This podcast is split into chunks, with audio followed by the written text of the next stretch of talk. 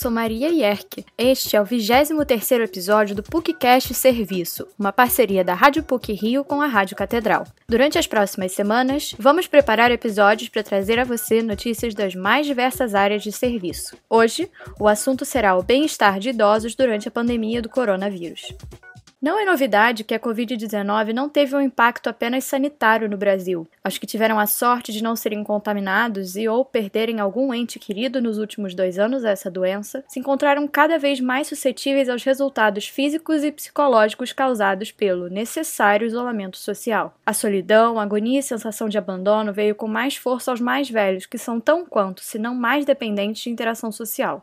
A Casa Convívio em Niterói teve de fechar as portas em prol da segurança de seus frequentantes. Mas, como explica a representante da casa, a psicóloga Vanilda, a necessidade de reinvenção também chegou com toda a força.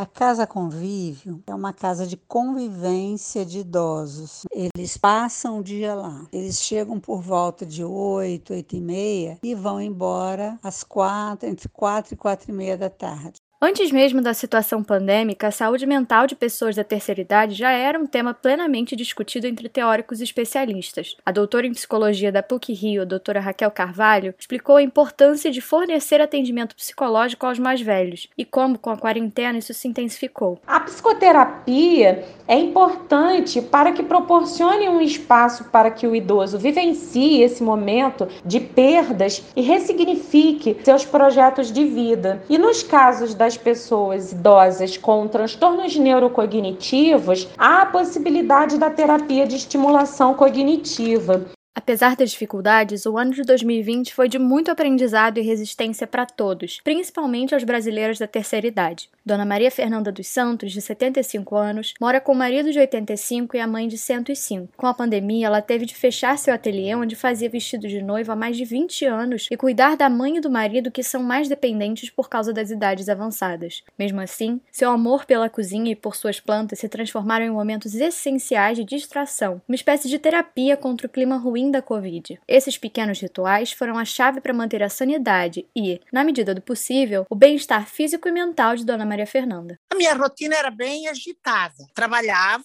bastante, atendendo as clientes, costurando. Enfim, a minha vida era bem agitada. Administrava a casa. Na primeira onda da pandemia, o ano passado, foi totalmente fechado o meu ateliê, porque não sabia o efeito, não.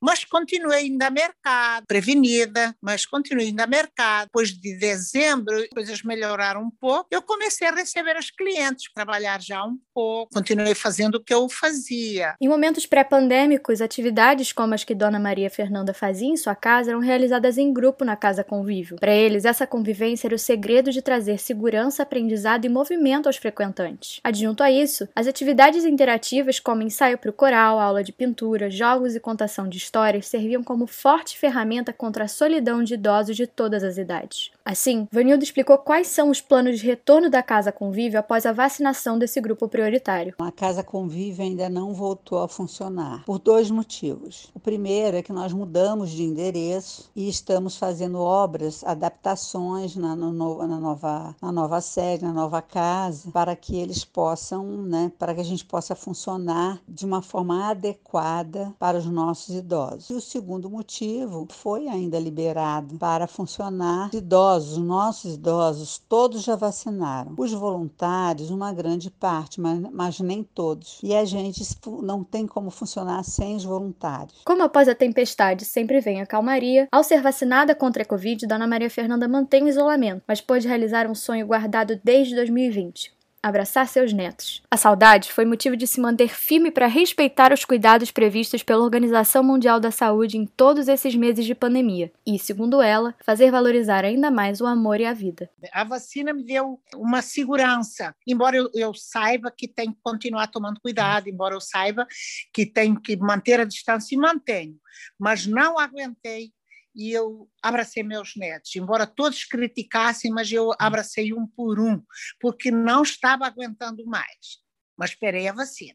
Esse episódio teve produção e edição sonora por Maria Yerke, com supervisão e edição de Célio Campos. Lembramos que a Rádio PUC faz parte do Comunicar, que é coordenado pela professora Lilian Sabac. Voltamos na próxima sexta-feira. Até lá!